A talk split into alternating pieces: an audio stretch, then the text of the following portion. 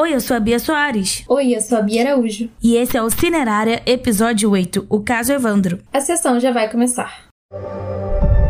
Finalmente foi desvendado o mistério da morte do menino Evandro. Quem pegou foi a Celina e a Beatriz Abage. Eu quero apresentar para vocês Diógenes Caetano, que foi o grande responsável pela elucidação deste caso. Não sei nem por onde começar. Não houve prisão, houve sequestro. Por que, que eu assinei essa confissão? Eu assinei para não morrer. Num, eles são parte de uma seita e no outro eles estão sendo torturados. Pessoa ter sido vítima de tortura não a transforma em inocente. Eu não falo sobre tortura. Eu nunca contei, meu marido nunca soube, meus filhos nunca souberam. Mas eu um dia eu tenho que contar. Em 6 de abril de 1992, Evandro, de 6 anos, sai de casa para encontrar a mãe no trabalho, mas volta a perceber que havia esquecido o minigame. Ele nunca mais seria visto. Os desdobramentos da investigação foram tema da quarta temporada do podcast Projeto Humanos, apresentado por Ivan Mizanzuki. Depois de 36 episódios em áudio, o caso virou também uma série do Globoplay com oito episódios.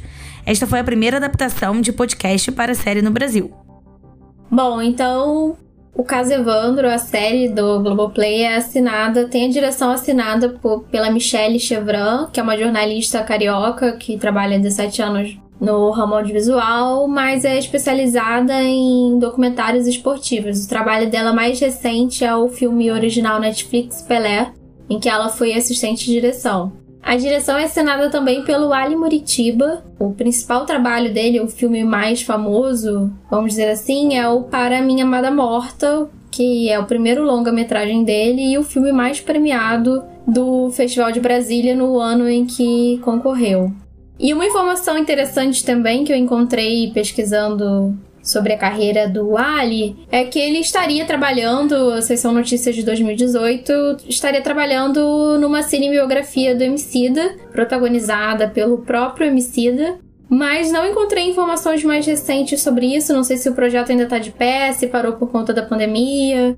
Enfim, mas me deixou muito curiosa e interessada de qualquer forma. Ah, e claro, não dá para deixar de falar do Ivan Mizanzuki, que é o idealizador do projeto, que começou com o podcast no Projeto Humanos sobre o caso Evandro e acabou chamando a atenção da Globoplay e virando a série que a gente vai comentar hoje. Então, o Ivan, ele é professor, escritor, apresentador de, de podcast, produtor de podcast desde 2011, jornalista independente, ele era apresentador do Anticast, mas é um projeto que ele já é, entregou, e também do Projeto Humanos, que é o que a gente vai comentar aqui hoje.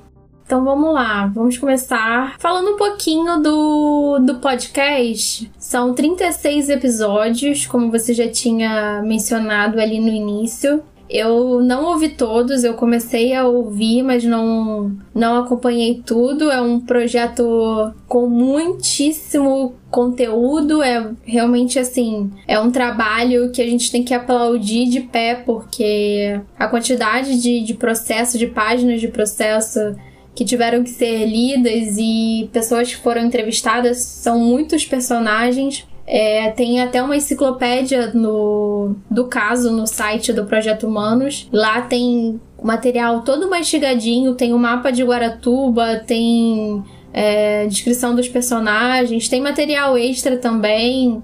Para quem quiser mergulhar de cabeça nisso, tem muito material. Então é um trabalho de pesquisa absurdo que o Ivan tocou assim de uma maneira genial e eh, durante os episódios do podcast também na série a gente sente isso, como os fatos são apresentados de uma maneira tão inteligente, são montados aos poucos, ele ele vai te revelando as informações uhum. de uma maneira que você começa a construir uma opinião e daqui a pouco você desconstrói aquela opinião com outros fatos que chegam à mesa. Então Exatamente. a história vai te envolvendo, vai seguindo caminhos inimagináveis daquilo que você pensou a princípio quando começou a conhecer o caso. E isso é muito mérito do Ivan e mérito também do, dos diretores da série, porque conseguiram traduzir isso bem pro audiovisual e funcionou muito. É, eu achei que foi um dos grandes pontos altos do, da série é exatamente isso. Eu acho que eles conseguiram fazer com que a gente literalmente se teletransportasse para a situação, para o momento, sabe?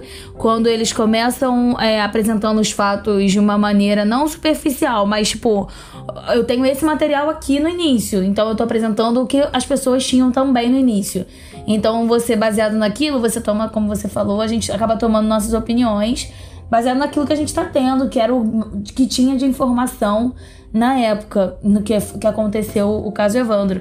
E realmente, ao desenrolar da, da série, né, e possivelmente do podcast que eu não escutei, mas depois da série eu fiquei muito interessada em escutar, é, você acaba é, mudando de opinião, você começa a enxergar outras coisas, desconfiar de outras pessoas. Então, eu achei que foi um dos grandes pontos altos do, da, da série, é exatamente a gente acabar é como se a gente estivesse vivenciando, né, teletransportado de 1992 para cá e a gente estivesse vivenciando o caso junto com, com a série. É aquelas reportagens antigas, você vai vendo como as pessoas da época enxergavam aqueles fatos e traduziam isso para o público. E acho que um grande mérito do Ivan também é que o, o caso Evandro hoje a gente está chamando assim, mas que antes do podcast, nacionalmente, ele era conhecido como o caso das bruxas de Guaratuba. Já começa assim o nome do caso, né? Já começa assim. Então, legal que o Ivan conseguiu desconstruir isso e apresentar um novo olhar de descolar essa nomenclatura de bruxa de mulheres só por elas serem adeptas da Umbanda ou do Candomblé. Exatamente. Então é um olhar que ele traz de novo, além, é claro, de a gente vai comentar mais pra frente, mas de trazer é, fatos que nem mesmo estavam nos autos do, do processo original. É, foi um trabalho investigativo muito grande. Um trabalho investigativo muito grande. E a, a série também ela tem um, um visual bem legal na hora de apresentar as reportagens que criou-se um cenário com aquela TV antiga. E o que eu gostei muito foi que é, realmente teve um foi um caso de proporção muito grande na época e por ter né, se prolongado uma, um dos maiores maior caso da, de, de justiça né de julgamento e tudo mais da história de maior tempo então, é, é, eu achei muito interessante como eles trouxeram também reportagens a nível nacional, não só aquelas que estavam passando na região e tudo mais, mas trazendo a nível nacional a gente consegue também é, ter noção da proporção que aconteceu. Então, por exemplo, é, personagens que, né, que a gente vê até hoje na televisão brasileira, como William Bonner falando, e a gente consegue ver e falar assim: caramba, William Bonner tava falando desse caso há 20 anos atrás, é, 27, por aí, 28, né? Sim, isso é legal porque é um caso nacional. Assim, eu já assisti algumas séries de investigação criminal mais gringas, sabe? Então, quando aqui no Brasil, acho que isso cria um, um outro tipo de mística ao redor daquela história, daquele crime, enfim. Te traz mais para perto, né? Literalmente ali do lado. Então, assim, porque a gente tem. É, existe muito isso de, ah, esse tipo de coisa só acontece nos Estados Unidos. E aí, só existe série nos Estados Unidos, só existe série lá fora sobre. E como também é diferente, e, e gostei muito que o, a série em si também além do podcast ter se tornado um, um sucesso, a série também está se tornando um sucesso, justamente porque existe muita crítica é, quando acontece algum tipo de produção do tipo aqui.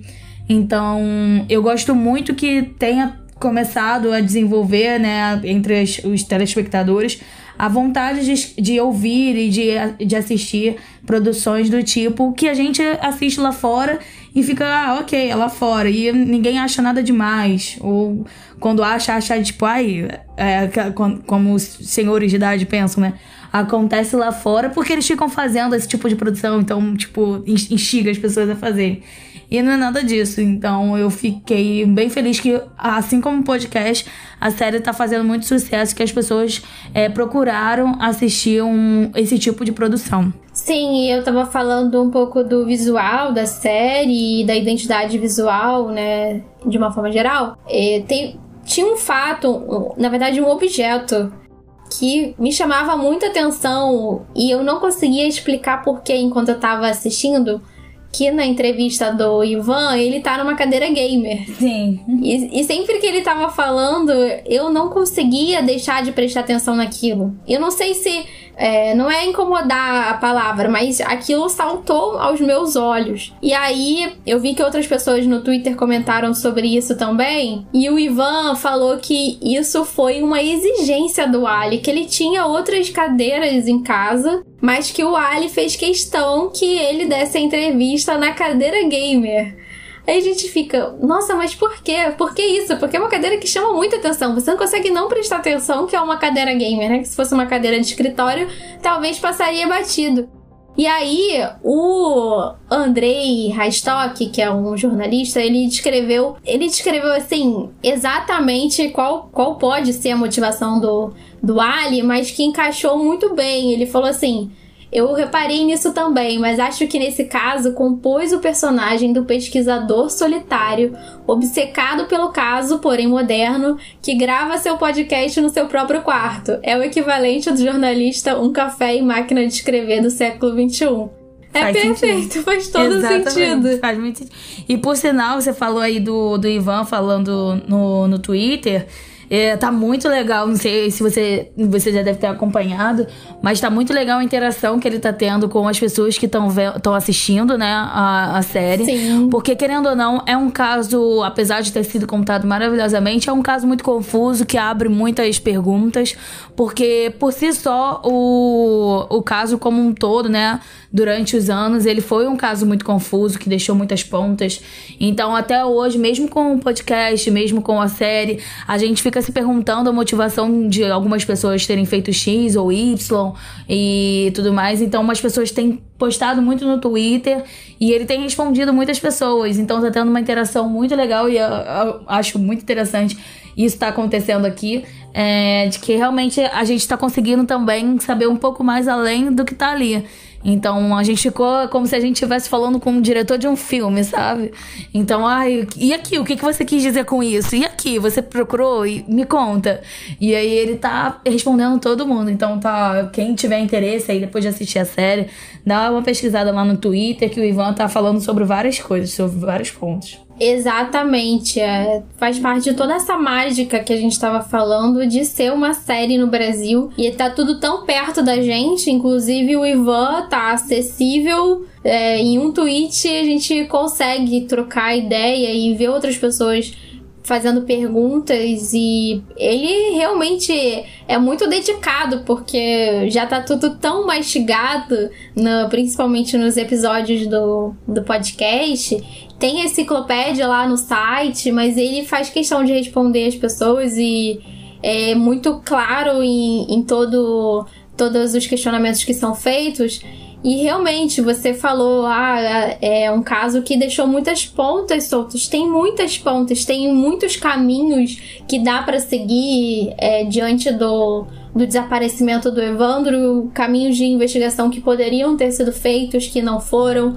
Os... É, respostas que a gente nunca vai ter. Respostas que a gente nunca vai ter, aparentemente. Então, realmente é um caso gigantesco, com, com várias possibilidades. E foi muito interessante acompanhar como as coisas foram, foram caminhando e até onde o Ivan conseguiu chegar com a repercussão da, da série.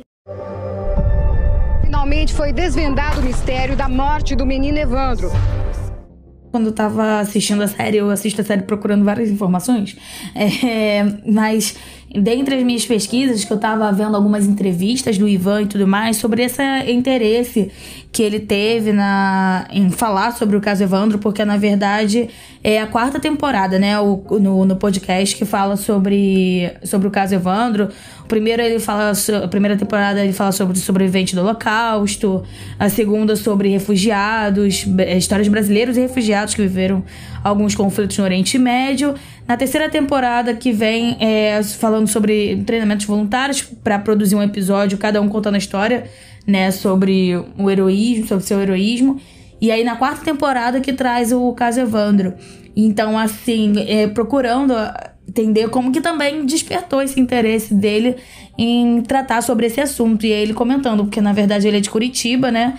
Então ficar ali, é, ali perto e que, na, que é uma coisa que eu até ia comentar com você, pra gente comentar aqui no podcast, que ele falou que entre 30, quem tem 35 e 40 anos normal, viveu muito essa época do, do caso Evandro, né? Teve muitas notícias na, na televisão, então gerava-se esse, esse medo entre as crianças, querendo ou não, muito por causa da televisão, mas talvez por causa dos pais de assistirem, terem o medo de, de acontecer e que tinham muitos casos de desaparecimento. Então ele falou que ele acompanhou o caso na época. Então, depois, ele provavelmente deve ter acompanhado ao longo dos anos e viram, viu muitas coisas a ponto dele ter essa vontade de trazer o caso Evandro pro, pro podcast. E era uma coisa que eu ia falar até com você é, que a gente comentou no início, né? Porque a gente estava comentando no início, mas a gente parou de conversar para a gente poder trazer todas as reflexões aqui pro podcast. Mas a, esse medo, né? Que eu acho que paira por toda criança é, sobre essa questão do, do sequestro. É, aqui no Rio, né? Quando a, a gente tem a mesma idade, né? A gente tem 27. Então, aqui no Rio tinha uma época que rolava um boato de crianças que estavam sendo sequestradas e para tráfico de órgão e que o, a criança depois era deixada numa lata de lixo. E eu lembro muito claramente dessa, desse, desses boatos. Até onde é boato e não é também, eu não consigo dizer. Mas eu lembro muito forte da minha mãe, tipo, falando para eu prestar atenção, não falar com ninguém, porque acontecia aquilo, aquilo outro, e etc. E era uma coisa que traumatiza a criança, né? E aí, se você lembra de alguma coisa do tipo, da época também, quando você era criança? Nossa, muito. Eu lembro. Eu não sei, não sei, não tenho noção se outras crianças também passaram por isso na infância, mas eu tinha muito medo de ser sequestrada.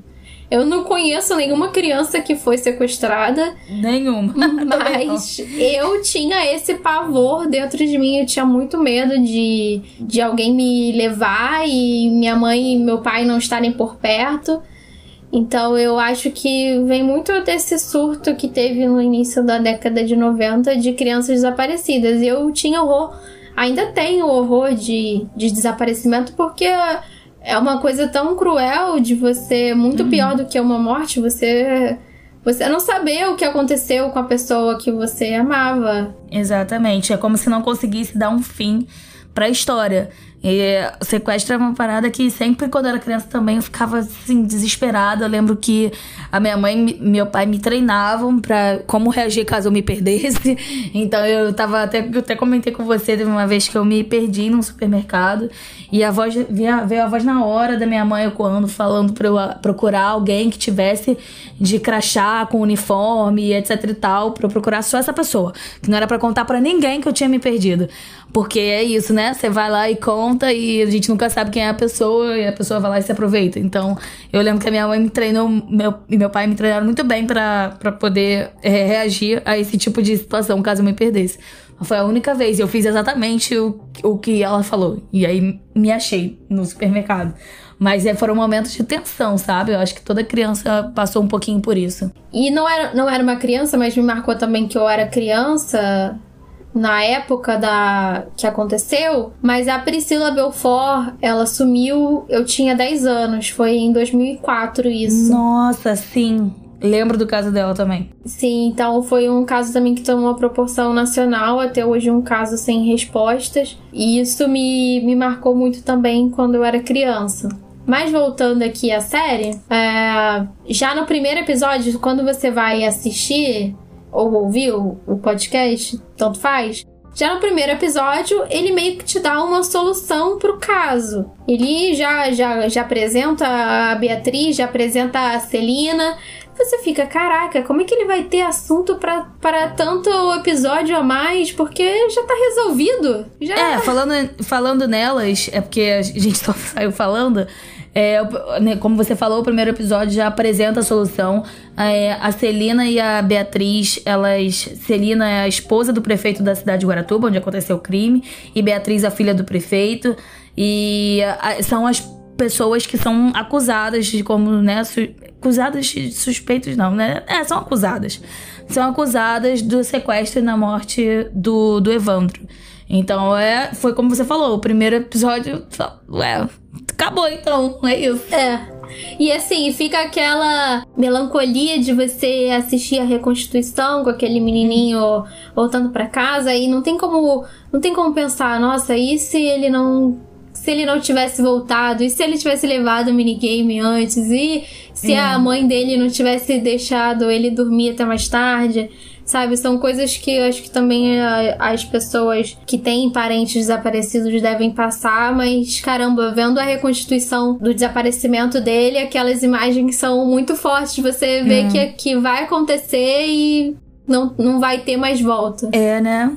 Ai, é, fica, é pesado. É muito. É como se você, tipo, tivesse. Ai, não, dá para fazer alguma coisa. E a gente sabe que não deu para fazer nada. Não deu. E a, a, descrição também de como o corpo é encontrado, o estado que o corpo tá, é uma parte muito pesada da, da série. E assim, você tem que ter muito estômago para continuar assistindo, porque é um, é um momento chave ali que dá vontade de desistir, porque você fala, caraca, mas que, que mundo é esse, sabe? Quem teria coragem de fazer alguma coisa desse tipo, nesse nível, com, com um ser assim tão inocente, né? Sim, e aí começa a despontar já a figura do Diógenes, que era primo do, do Evandro, mas é apresentado como tio por conta da diferença de idade. É. Ele se torna um, um grande personagem e um grande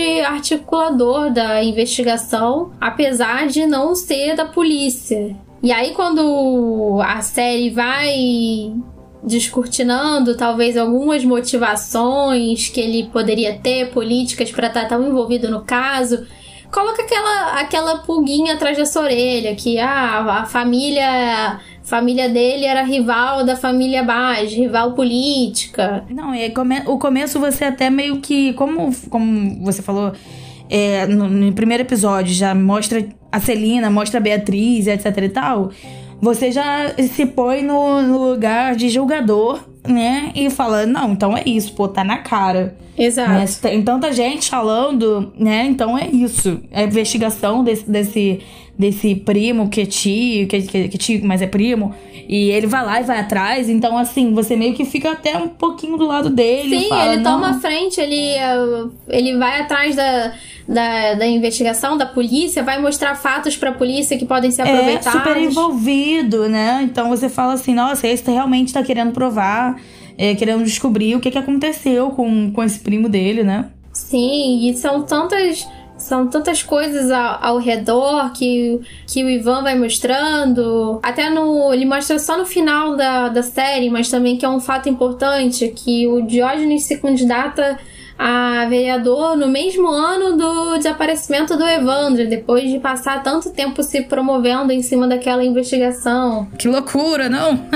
Quem diria? Pois é, e isso é muito chocante, porque ele tem uma participação crucial na investigação diante de toda aquela pressão social, pressão popular para que a polícia tivesse mais pressa em descobrir quem seriam os culpados. Até o próprio Diógenes fala que a, a, o grupo Tigre, que estava investigando o caso, da, o grupo da Polícia Civil que estava investigando o caso a serviço da, da prefeitura, ou seja, a serviço do, da família Bage, estavam hospedados em um, um, em um hotel, hotel, em um hotel de luxo. Então que eles não estariam com pressa de resolver o caso. Então tudo isso foi gerando mais pressão popular em, em cima da, da polícia para que desse uma resposta para aquela família e para a população. Só que isso acaba gerando essa pressa, acaba gerando a entrada da, do grupo Águia, que é um grupo de investigação da Polícia Militar, e acaba que a gente fica com a impressão que quiseram dar uma resposta a qualquer custo por Exato. conta dessa pressão popular. E fa falando em pressão popular e tudo mais, um, um caso, um parênteses, né, importantíssimo, que essa profissão popular, inclusive, aconteceu justamente pelo, pelo fato do Evandro, né, ser filho de pessoas que eram funcionários públicos, então tinham uma situação melhor dentro da cidade de Guaratuba, já eram pessoas mais conhecidas, então rolou, acabou rolando uma pressão um pouco maior, foi um caso que teve uma maior repercussão, tanto na cidade quanto fora, que foi o que na verdade despontou a investigação sobre não só sobre o Evandro, mas sobre outras crianças que tinham desaparecido e aí um, o né, o, o caso do Leandro, que tinha, já tinham desaparecido antes, né? Tinha desaparecido em 15 de fevereiro do mesmo ano. E que, querendo ou não, é, foi negligenciada a investigação sobre ele. Ele ficou meio que de lado, né, quando aconteceram as investigações. O pai dele tentou é, é, surfar um pouco na. Surfar, que eu digo positivamente, né? Tentando ganhar um pouco de mídia pro caso do filho dele também, para poder descobrir o que, que tinha acontecido com o filho dele. Então, muito importante também ter essa noção de que só teve a, a repercussão que teve, porque também existia uma condição melhor é, da família do Evandro, né? A, a, mãe, dela, a mãe dele era professora da escola, de escola pública, o pai dele trabalhava na prefeitura, então, querendo ou não, existia. Não era um filho de pescador, como era o caso do, do Leandro, né? Então, que deixa também muito mais, é, muito mais triste a situação toda dos desaparecimentos da época. Exatamente. E assim, eu acho que tem é, algumas coisas importantes nesse caso. Eu acho a nossa democracia é, é muito recente, mas em 92 ela era mais recente ainda. A gente tinha acabado de se livrar da ditadura militar, então acho que quando ele começa a falar das torturas mais à frente, no episódio 4, fica, fica tão assim claro pra gente como aquilo era mais aceitável ainda do que é hoje, como aquilo era normal de se fazer, que você é um, é um pouco de aula de Brasil também esse é, essa série, porque como que uma uma investigação tão importante, o desaparecimento de uma criança, você tem os acusados e é aceita uma confissão em que as, a, as pessoas envolvidas não estão numa instituição pública diante uhum. de um uhum. advogado, sabe? Como essas gravações são aceitas tão facilmente. E que tortura nem era um termo utilizado, né? A própria Beatriz fala no, no podcast, no podcast não, na série, que não se usava, né, o nome tortura. Era, um, era algo muito mais, mais brando que se o termo que se utilizava. Ninguém falava que tinha sido torturado. Então, para você ter noção, né, do de quão recente, literalmente, a gente tinha acabado de sair da, da ditadura e onde houveram muitas torturas, mas falar de tortura, a palavra e, e você ter é, uma lei que julga essa tortura é, não existe, entendeu? Então, muito complicado até para elas poderem se defender na época. Pois é, exatamente. São torturas que, que tornam difíceis. Elas comentam que os policiais estavam com elas no IML, ou seja, tudo foi conduzido de uma maneira muito errada. E aí, as torturas elas podem ser ser feitas de uma maneira que você não consegue. Por exemplo, o afogamento. Você não vai encontrar marcas da tortura no corpo da pessoa. E aí tudo foi feito de uma maneira que, que a, a, as confissões foram feitas e aí é, o júri simplesmente tomou uma decisão baseada numa confissão que não foi oficial, vamos, vamos dizer assim. E isso é isso mudou a história do caso, porque a polícia passou anos nessa coisa da nesse caminho de investigação que não levou a lugar nenhum, como a gente pôde ver. Muito pelo contrário, foi o que o Ivan comentou também na, na série, que mais atrapalhava, né? as, as decisões que eles tomavam é mais atrapalhava a investigação e a conclusão do caso do que ajudava e investigava. Finalmente foi desvendado o mistério da morte do menino Evandro. Fica tudo é, muito confuso a gente hoje em dia vendo né, essas reportagens, vendo como foram tomadas as decisões, como é, foram chegando às conclusões, a gente vê o quão foi absurdo tudo isso, sabe? E, mas pra época, eu não sei o que aconteceu, as pessoas não indagavam, não, não entendo, não entendo. É, é, muito bizarro o que aconteceu. E lembrando que a gente tá falando muito de Celina e Beatriz, mas tiveram outras pessoas, né? Outras três pessoas que estavam envolvidas também, que foram. É, é, assumiram também o, a morte do, do menino Evandro. Eram mais cinco, é, cinco pessoas, né? no total dia... eram cinco: Celina, Beatriz, o Oswaldo Marcineiro, que era o pai de santo é, mais famoso, né, da cidade de Guaratuba, tinha acabado de chegar, tinha acabado de chegar na cidade um pouquinho antes da, da dos desaparecimentos. O Davi dos Santos e o Vicente de Paula também. Ah, tinha também o Cristofolini. É porque o argumento da promotoria que seriam. Tudo era em volta do número 7. Então, que, que, então seriam sete pessoas no dia 7 de abril. O Ivan tinha sete anos. É, se, se eu não me engano, tinha mais duas pessoas: Osvaldo, Davi, Vicente, Ayrton Bardelli. É, o Bardelli. É, e. É que eles falam Bardelli. Cristof, Cristofolini, a Celina e a Beatriz. Isso.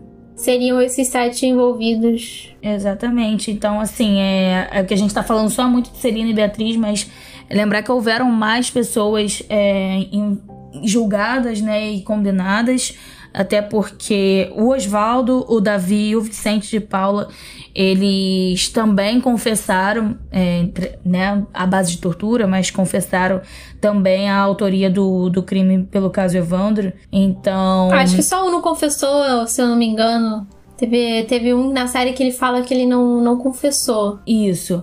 Mas assim, é... acaba que você. É uma coisa muito importante da série também. Porque, como você falou, as bruxas de Guaratuba e tudo mais, era tudo. A, a, mídia na época e os investigadores acreditavam que era tudo um caso satânico, né? Que na verdade tinham pego as crianças para poder fazer rituais em troca de sucesso em algumas situações, né? E, e muito bizarro e a ideia disso ter acontecido e as pessoas terem aceitado essa desculpa também. Então, assim, como assim aceitaram simplesmente? E ninguém foi investigar mais. E importante a série também ter trago, tanto a série quanto o podcast, ter trago o, o fim né, dessa, dessa história porque muitas pessoas é, acabam culpando religiões de matriz africanas é, quando acontece algo, algo desse tipo, e totalmente errado. Então, muito importante, foi até uma das, um dos questionamentos que levantaram lá no Twitter e o Ivan comentou sobre, mas que, tá, que era a ideia mesmo também, que eles quiseram deixar claro que nada tinha a ver, que era necessário desconstruir essa ideia de que tudo isso fazia parte de um ritual religioso, é, de um banda que não, não fazia sentido, foi uma desculpa muito errada, um, uma, um julgamento muito errado da época. Sim, e aí demora-se um pouco até para fazer uma coisa simples, que acho que hoje seria a primeira coisa a se fazer numa situação dessas que é fazer o exame de DNA no corpo. Uhum. Era até isso também era muito moderno ainda no Brasil, com o exame de DNA começou a ser feito comercialmente mesmo, acho que lá para a década de 90 ainda. Então era, era muito engatinhando esse processo de DNA e quando eles fazem o exame de DNA, eu fico com aquela, aquela pontinha de esperança de ai, não vai ser, não vai ser ele, não vai ser ele. Mas de qualquer maneira, aquilo também, se não fosse ele, seria outra criança, sabe? Exatamente. Foi a mesma coisa que aconteceu em relação ao Leandro Bossi, né? Que na verdade encontraram um corpo com as com a roupa dele, né? Que seria a cueca que a mãe dele teria costurado e etc e tal. E aí você torce para que não para que não seja, mas tem uma criança ali então. Então, se não for quem é? E aí acaba descobrindo que, né, é uma menina. Então, assim, ou seja, ainda tinha Ainda tinha uma outra criança, uma outra menina, porque eles estavam tentando também pensar numa, numa questão de, de lógica. Tanto o Leandro quanto o Evandro eram meninos de 7 e 8 anos. E tinha. Perdão, o Leandro acho que tinha mais idade, né? Tinha uns. Não, era da mesma idade. Os dois tinham a mesma idade, eram dos dois lourinhos, olhos claros, pele clara, então. Eles que... eram muito parecidos é muito parecidos. Então, eles estavam tentando até seguir uma, uma lógica, pra, por exemplo, para esse ritual. Ah, eram crianças louras, brancas, de olhos claros. Tinha que ser esse pré-requisito, como se fosse isso. E aí se descobre uma menina. Então, assim, o quem é essa menina? É outra, outra situação. A gente não sabe quem é essa menina. É muito. É um. É, como você falou lá no início, é uma série que você tem que ter um estômago, porque além de se tratar de casos reais, são casos que envolvem crianças. Envolvem crianças e sem solução. É, a gente tem é, esse bando de informação, a gente tem essas crianças que desapareceram e que a gente não vai ter, não aparentemente não vamos ter uma solução para o que aconteceu com elas, o que torna tudo mais triste ainda. É, a gente não sabe quem a gente pode meio que culpar, obviamente, se houvesse um julgamento melhor, se houvesse uma investigação melhor, talvez se chegasse a, a conclusões é, mais rápidas e Ou talvez conclusões diferentes. É, e talvez por, se não foram eles, então pode ter sido alguém. Então, quem é essa pessoa? O que pode ter feito? Onde estava? Cadê o corpo? E talvez tenha encontrado de repente um assassino em série, né? Um pedófilo que pegava crianças e outros casos não teriam acontecido e essa pessoa não teria saído inocente, porque querendo ou não, não foi presa, não foram presas as pessoas que de fato cometeram um crime. Então, na verdade, o assassino, né, o culpado por todos esses casos, ele correu à solta esse tempo todo, né? A gente não sabe se tá vivo, se morreu, mas acabou passando é, despercebido. É, aquela história da menina. Poxa, são tantas perguntas. Quem era aquela menina? Por que que usaram a roupa do Leandro na menina. E se tinham a roupa do Leandro, é porque tinham contato com o Leandro. Então, cadê o corpo do Leandro? Essa pessoa sabe. Quando ele começa a ir por aquele caminho da adoção internacional, eu senti que aquilo poderia dar em alguma coisa. Eles vão até o Caribe é. investigar porque os dois eram muito parecidos, então, de repente, uma família que queria o, é, do, dois meninos parecidos para serem uhum. irmãos. É, porque é, é, eu acho que é uma das maiores esperanças que a gente tem uma inspiração ruim, né? Mas uma das maiores esperanças de que realmente nada tenha acontecido, que talvez pudesse ter sido um sequestro. É o mesmo caso que você deve lembrar também do caso da Madeline, que aconteceu lá, nos, lá fora, na Europa, nos, quando os pais estavam em viagem. Até hoje existe uma investigação procurando ela. Ela já tá bem mais velha, eu não lembro exatamente qual a idade que ela teria hoje em dia. Mas existe até hoje uma investigação, os pais não desistiram. E lá fora o pessoal continua procurando também por ela. E cada ano surge uma nova, um novo desfecho, né? Alguém que possa ter sequestrado ela. Então, a gente, eu meio que também fui pensando nisso. Ah, de repente sequestraram realmente ela e eles dois e levaram para algum lugar. Mas assim, também como que a gente vai saber? É, eu acho que o, o melhor o melhor desfecho que a gente espera de uma situação dessas é que a criança tenha sido adotada por uma, uma outra família e que esteja bem. Aqui no Brasil tem um caso que ficou famoso que é o que era o Pedrinho que foi sequestrado Nossa. ainda na maternidade. Foi, foi antes, bem antes da gente nascer, em 86, né? Foi em 86 e ele foi levado e foi cresceu numa família achando que, a, que ela era mãe biológica dele. E ela tratou ele como se fosse filho, apesar de ser uma sequestradora. Sim, não, e foi, foi encontrado tipo 16 anos depois. E é muito bizarro que nesse caso, na mesma casa tinha uma outra menina que era considerada, era também registrada como filha legítima, né, da pessoa que sequestrou o, o Pedrinho, e que essa menina também já tinha sido sequestrada e já tinha mais de 23 anos. Ou seja, né, eram duas crianças da mesma família. É, o caso é bem bizarro. Então acho que para essas famílias que têm é, parentes desaparecidos e principalmente crianças, a esperança de, de reencontrar e de repente ser um caso desse é, nunca morre. Eu lembrei disso agora enquanto a gente estava conversando e a família do Leandro Bossi ainda vive com essa expectativa até hoje. acho que apesar do início ser tão forte, mas a parte que mais me tocou foi esse episódio extra do, da série foi. que é sobre o Leandro Bossi, que ele entrevista o pai do, do Leandro. E, nossa, aquilo já me arrepio só de lembrar. Esse episódio foi o que acabou comigo. Eu sou um pouco mais fria em relação a, a esses casos de desaparecimento, porque eu vejo muita série lá fora. Então, apesar de se tratar de um caso é, né, real e aqui no Brasil, eu tendo a ficar um pouco mais, tipo, é, realmente atenta aos fatos. Mas a cena do João Bossi falando é, sobre, sobre o filho dele, mostrando a, como foi feito, como foi levado o caso inteiro da, do Leandro.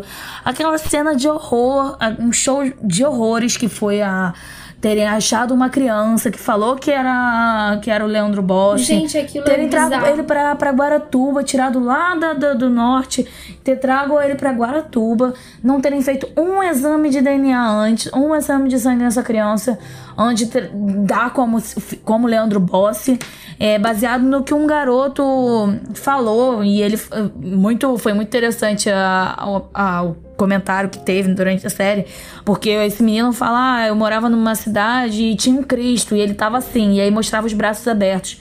Mas em Guaratuba o, o Cristo não tá assim. E aí o investigador falou: não. Isso é Rio de Janeiro. Provavelmente a criança deve ter visto alguma coisa na televisão, alguma, alguma coisa em algum lugar, alguma. É, sabe? Então foi tudo baseado no, no achismo de uma criança, no depoimento de uma criança que tinha 11, 12 anos de idade, era mais nova na verdade, porque o Leandro Boss teria 11, 12, mas o, o, a, o esqueleto, né, como se, como se diz, a, não teria essa idade, então é, a criança mentiu isso também. Então, assim, ninguém fez nada. Foi uma investigação totalmente horrível, foi não sei se pior do que a do Evandro, porque do Evandro é, envolve muita coisa, envolve política, envolve outras coisas. Mas assim, o, o, o esse caso do Leandro Boss terem trazido essa criança foi assim. Horroroso, horroroso, porque deu esperança de uma família ter encontrado seu filho, uma cidade inteira parou, carreata, a criança viveu aqueles momentos para não terem feito nada. Não, ninguém tentou descobrir se era isso mesmo antes de fazer todo esse show que, que aconteceu na cidade. E a gente descobrir que, que na verdade não era o Leandro, que a criança, né, tava mentindo porque não queria ficar com o pai, que a mãe eh, ele tinha dado. Ele acreditava que a mãe tinha abandonado ele. Então, assim, era mais uma vítima, querendo ou não, essa história, criança, porque foi submetida a estudo, quis ficar com o João Bossi, porque aparentemente a família dele não era bem estruturada. Então, assim, vítimas atrás de vítimas nessa, nessa história do Leandro Bossi. Além do Leandro, a família do Leandro, a família do Leandro ter passado por isso, essa criança. Tudo errado, tudo errado. Esse episódio me chocou demais, porque foi tudo errado, tudo. E aquela cena do João Bossi falando do terreno, eu desabei. Ali eu chorei. Não tem como você se segurar quando ele começa a mostrar o terreno, ele mostrando o terreno que ele. ele dando a, dando a metragem do terreno. Nossa, como ele pensou naquilo, que ele ainda guardava um. E ele falando, ah, se ele tiver com alguma família, ele sabe que isso daqui é dele. Se ele quiser, eu espero que ele esteja bem, né? Que ele é adulto agora que ele esteja bem, mas se ele quiser, isso daqui é dele. Eu separei para ele. Nossa, isso acabou comigo e o que deixou mais triste ainda é saber que ele faleceu, né, alguns meses antes da, da série ter ido ao ar. Na verdade, um mês antes, ele faleceu em abril. E a série foi ao ar, né? Os primeiros episódios em maio. É, ele faleceu sem saber o que aconteceu com o filho dele. É muito triste. Nossa, eu fiquei arrasada, porque você vê que ele não desistiu nenhum segundo, sabe? Exatamente. Até o último segundo ele acreditou que poderia reencontrar o filho ou descobrir o que aconteceu com ele. E são perguntas até hoje sem respostas. Esse momento aí realmente me deixou despedaçada. Não tem não tem como ser diferente. É, porque assim, a gente não tem contato, né, com os pais do, do, do Evandro. Eles pararam de dar entrevista, né, depois que houve a... Condenação da Beatriz e da Celina eles nunca mais deram entrevista, então a gente fica um pouco sem saber uh, como eles se sentem até hoje em dia, né? Então, é, o João, pelo contrário, eu acho que talvez ele tenha tentado aparecer ali justamente para né, um último respiro de, é, de ajuda, de alguém tentar achar o filho dele. E foi. É um caso que foi, tá, tá aberto ainda em julgamento, né? Tá, existe ainda a investigação sobre o Leandro Bossi, então é, é a esperança daqui para frente que talvez alguém descubra o que, que aconteceu é, com esse menino e talvez traga uma, uma paz aí, uma tranquilidade para as gerações aí depois do, do João. Finalmente foi desvendado o mistério da morte do menino Evandro. Um grande ponto positivo dessa série é que a repercussão nesses casos de desaparecimento ela é fundamental para você ter acesso a novas pistas, acesso a novos fatos que vão dar em algum lugar. O, o Ivan e o caso Evandro é um grande exemplo disso no episódio 7, As Fitas, uhum. quando a gente vê que, devido a, a essa repercussão, ele tem acesso às fitas completas do depoimento da Beatriz e da Celina e de outros acusados em que você consegue identificar claramente que ali houve tortura. Sim, outro caso muito outra parte muito marcante da série muito marcante. Então aquilo não se teve os advogados não conseguiram ter acesso àquilo durante o processo e o Ivan conseguiu depois de muitos anos. A série teve uma grande repercussão e e chegou até ele esse material que ele pôde aproveitar e usar e, e, trazer mais respostas que ainda não se tinha, mesmo no caso tendo sido. Uh... Não, é, sim, uma das coisas que chamaram muita atenção, não sei para você, e que me deixou muito irritada durante a série. Fiquei muito assim, gente, não é possível, né? Porque é isso, gente teve essa construção entre apresentar a gente, a Celina, a Beatriz né, e todos os outros envolvidos como os culpados, mas ao longo do tempo você ao longo dos episódios você vai tentando, você vai entendendo um pouco mais do, da situação que estava acontecendo na época, é, querendo ou não você começa a desconfiar de alguns discursos e até você começar a falar, hum, talvez ela, essa galera aqui seja inocente e quando toca, ele coloca né, as pessoas envolvidas para escutarem aquelas gravações. E uh, o que me cham... Uh, o que eu ia falar que me chamou atenção foi o promotor. É, nas primeiras duas, três partes que botam ele para escutar, ele ainda encontra, tenta dar desculpas. Do não, isso pode ser porque eles fizeram isso. Não, isso pode ser porque fizeram aquilo. É como se ele estivesse tentando arrumar uma desculpa e que aquilo pudesse ter sido for, forjado. Quando chega a última parte que aparece a parte dele chorando, que é a parte da, da Beatriz falando que ela tá que ela tá inventando, né, negando é para ela mesma, falando: "Não, que isso, eu tô inventando isso". E aí eu acho que dá um choque de realidade nele e ele não tem o que dizer depois daquilo. Então, é uma coisa que eu talvez nunca vai saber, mas de repente o Ivan vai saber. O pessoal da produção tenha conversado com ele, mas de repente é, pode ser um estado de negação da pessoa que durante tantos anos acusou, acusou elas, né? Querendo ou não, elas perderam anos e anos da vida delas não só presas, como também com essa imagem de pessoas que fizeram ritual satânico, que mataram uma criança e etc e tal. E talvez um arrependimento de, é, de ter feito essa, esse julgamento, de ter defendido, ter acusado elas, no caso, né? Que já que era promotor, ter acusado elas durante esse tempo todo. Eu tenho. A, eu, eu quero ter a esperança de que aquele momento dele de negação foi isso. Do tipo, meu Deus, não é possível que eu, que eu tava fazendo isso. Apesar dele não ter acesso né, às fitas ainda assim pode ter batido, né, um arrependimento. É essa a minha esperança que eu tô me pegando. Sim, o momento que ele fica sem argumentos, você pensa, finalmente, finalmente o cara conseguiu enxergar que não tem, não tem mais para onde ir nesse caminho de investigação.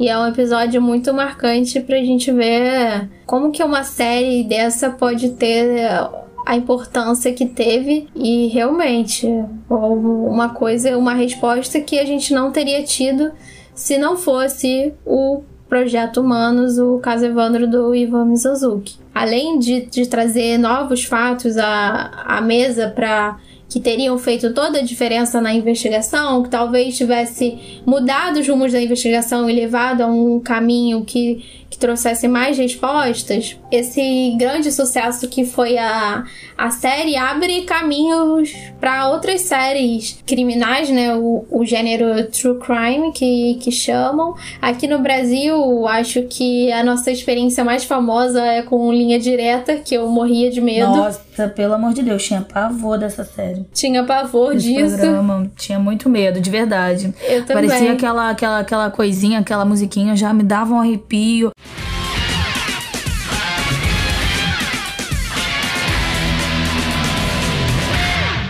Uma sensação de sexta-feira ruim, sabe? Porque era sexta-feira, não era uma coisa assim? Eu acho que era quinta, não tenho É, certeza. Tipo, já chegando no final de semana, e aí você tá animado, e, e era muito bizarro. Dava um. Você sabia que ia vir tragédia, é meio que isso. Muita né? tragédia. E eu lembro que a minha mãe, ela teve um, um caso de assassinato na cidade dela, só que é uma cidade muito pequena. Então, assim, o caso apareceu no linha direta, era como se, nossa, minha cidade aparecendo. E aí Sim. minha mãe gravou na, na fita Mentira! o, o linha direta com o caso da, da cidade dela. E eu ficava, nossa, gente, mas que coisa macabra, coisa horrível. Eu tenho pavor desse programa, pra que gravar isso? Quem vai Hoje ficar. em dia aqui a gente assistindo.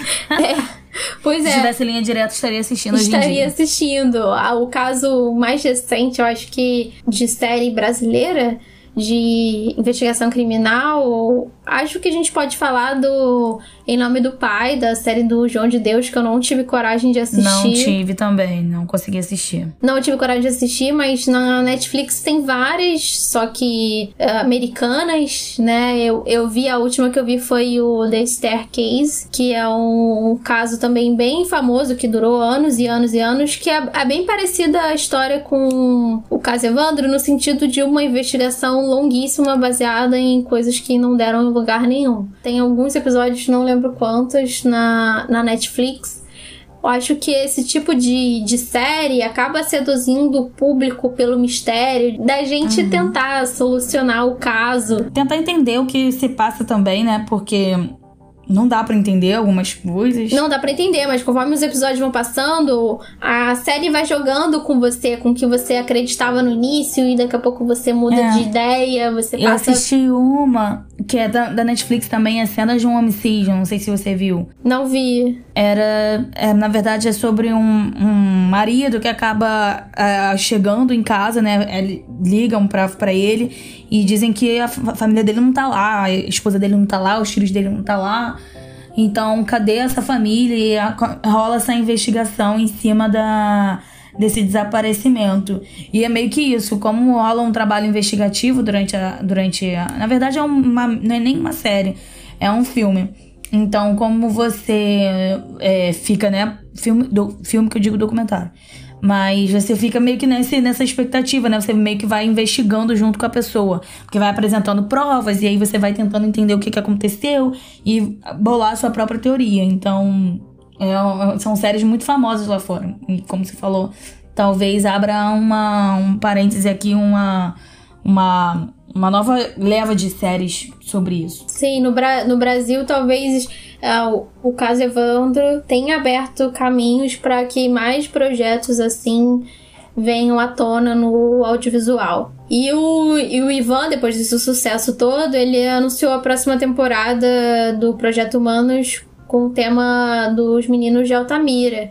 No final da, da série, ele fala um pouquinho sobre esse caso, que também me intrigou bastante. Achei que, que poderia ter dado em alguma coisa aquela investigação. Eu fiquei um pouco agoniada de, de Sim. ver que, que não deu em nada naquele momento. Então. É um bom tema também para a próxima temporada. Vamos ver no que vai dar. É, sem contar que, lembrando, né, que o Ivan também fez um livro chamado Caso Evandro, Sete Acusados, Duas Polícias, o Corpo e uma Trama Diabólica. E também, que foi lançado agora há pouco, e também que foi lançado agora há pouco o livro escrito pela Celina e pela Beatriz Abage, que é Maleus, Relatos de Tortura, Injustiça e Erro Judiciário. Que é um pouco sobre a visão delas, sobre o que elas passaram durante aqueles momentos de tortura, aquelas sessões de tortura, pra gente também é, conhecer esse outro lado, né? É, entender um pouco mais o que, que elas passaram durante aquele período. Então é isso. Vem aí, momento vem aí. Momento vem aí. Então, pro momento vem aí hoje, eu tô ansiosa por uma animação da Disney que tá chegando, que vai chegar agora em junho, na quinta-feira, no dia 18 de junho, que é a Luca. Não sei se você viu é, algo do tipo, mas parece ser uma animação muito, da, muito interessante, muito legal. Então tô esperando aí, ansiosa pelo esse lançamento. E pra galera que, que é fã da Marvel, é, vai sair o filme, né? O, o, único filme sobre né, a heroína, que é a Viúva Negra. Uma das únicas mulheres aí no meio desse, desse rolê todo. E que, na verdade, eu acredito que já deveria ter saído há muito tempo. Houveram outros, é, outros filmes sobre outras heroínas. E eu acho que deveria ter saído dela já há bastante tempo, tendo em vista que a gente acompanha é, os filmes da Marvel e os Vingadores. E ela tá presente já há muitos anos. Então, dia 8 de julho vai sair o, o novo filme da Viúva Negra pra galera aí fã de, de Marvel. Boa. Eu tenho algumas algumas datas aqui importantes. A única coisa que eu separei para o momento vem aí é, são algumas datas de premiações que vão rolar do relacionadas ao cinema. Esse ano, o Festival de Cannes que está mais próximo vai ser entre os dias 6 e 17 de julho de 2021. Já saiu a lista com os filmes. Eu também tô, tô bem ansiosa para começar a ver e formar minhas primeiras opiniões e ver o que vai rolar.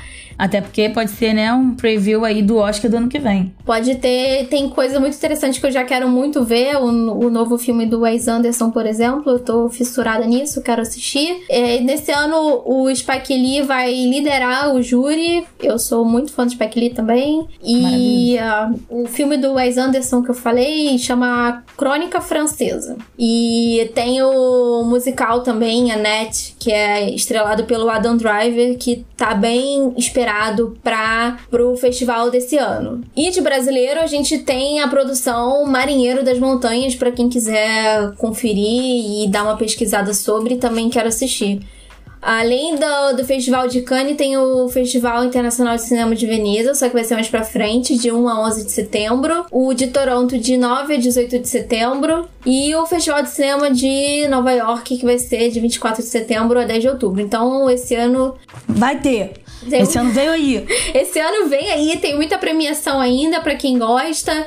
Acho que é uma celebração legal do cinema. Gosto de acompanhar não só o Oscar, mas algumas outras também que despontam é, filmes que a gente não tá acostumado a ver no circuito comercialzão assim. Então dá para achar muita coisa interessante, diferente que se não fossem esses festivais a gente não teria contato. Então fica a dica aí. Fica a dica. Acho que temos um episódio, um episódio longo, mas intenso. Temos um episódio. Muito obrigada pela companhia, você que nos ouviu até aqui. Obrigada, Esse galera. foi o episódio 7 do Cinerário e a gente se vê, quer dizer, episódio 8 do itinerário, tá perdida no tempo e espaço, essa nossa podcast, essa nossa host. Episódio 8 do Cinerário. Esse Não foi o episódio gente. 8 do Cinerário. A gente se vê no episódio 9. Fala onde Nove, podem encontrar a gente. 8, vem o nome, o 9. Podem encontrar a gente lá no Instagram, arroba podcast cinerário, e no Twitter também, arroba podcinerário. Sigam lá a gente e fiquem sabendo de novidades. Valeu, galera! Um beijo, gente! Tchau. Beijos!